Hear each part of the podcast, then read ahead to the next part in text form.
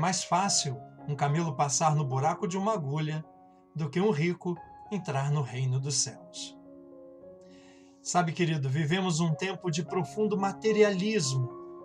Os bens materiais, evidente, concorrem para o bem pessoal. Deus sabe que você precisa de uma casa e que a sua casa tem que ser confortável, agradável, acolhedora.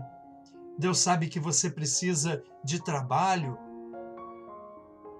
e de meios para adquirir é, é, as condições necessárias para que você tenha uma vida digna. Deus sabe de tudo isso. Inclusive, Ele te faz uma promessa. A promessa de Deus para a nossa vida é uma promessa de cuidado que passa também pelos bens materiais. No Evangelho de Mateus, Jesus diz: busque em primeiro lugar o reino de Deus e a sua justiça, e todas as outras coisas vos serão dadas em acréscimo. Percebe, meu amado? Jesus não diz para você: olhe, trabalhe muito, corra muito atrás dos seus bens para que você tenha muitos bens. Ele não diz isso. Ele diz: busca o reino de Deus. Busca o reino de Deus. E buscando o reino de Deus como o mais importante na sua vida, veja, Deus vai lutar as suas batalhas. Deus vai sustentar você nessa caminhada do dia a dia, por vezes tão sofrida, com tantas dificuldades.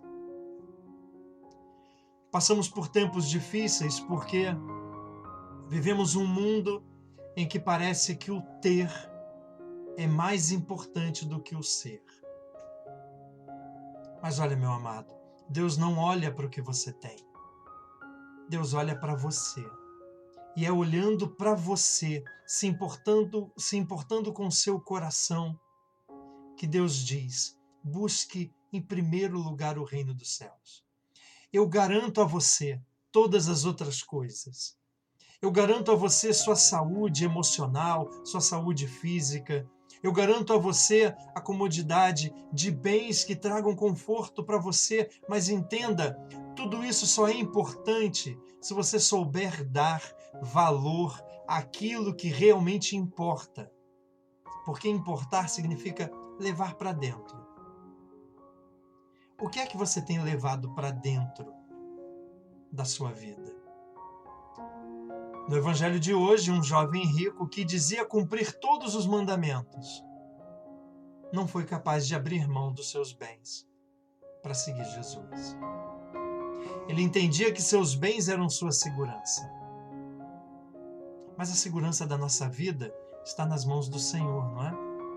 Você não sabe como será hoje até o final do seu dia, nem como será o seu dia de amanhã. Mas Deus tem cuidado de você. Jesus diz que é mais fácil um camelo passar pelo buraco de uma agulha. Na época de Jesus, a cidade de Jerusalém era toda cercada por muros e existiam as portas principais. Num dado momento, aquelas portas se fechavam. Mas haviam portas secundárias, portinholas, que eram chamadas olhos de agulha. por quê? Porque por elas não era possível passar com os camelos abarrotados de, de, de, bens e de materiais a serem vendidos, ou sei lá o que. Ali era possível passar apenas você. E seus bens ficariam do lado de fora. O camelo, se você retirasse os bens de cima do camelo, ele se abaixando conseguia passar. Mas os bens não passavam. Os produtos não passavam. Você entende o que Jesus está querendo dizer? Para entrar em Jerusalém, e Jerusalém significa o lugar da paz, você não pode ser apegado aos bens. Os bens devem concorrer para a sua felicidade, mas eles não garantem a sua felicidade. Dinheiro pode comprar remédio, mas ele não garante a saúde. Dinheiro pode comprar é, é, presença, mas ele não garante amizade. Deus sabe de todas as coisas, meu irmão. E Ele está dizendo para você hoje: sirva-se dos bens, mas não deixe se escravizar por eles a sua relação com Deus deve dar o tom da sua vida. Aproxime-se dele e a promessa é que ele vai cuidar de você e cuidar da sua vida.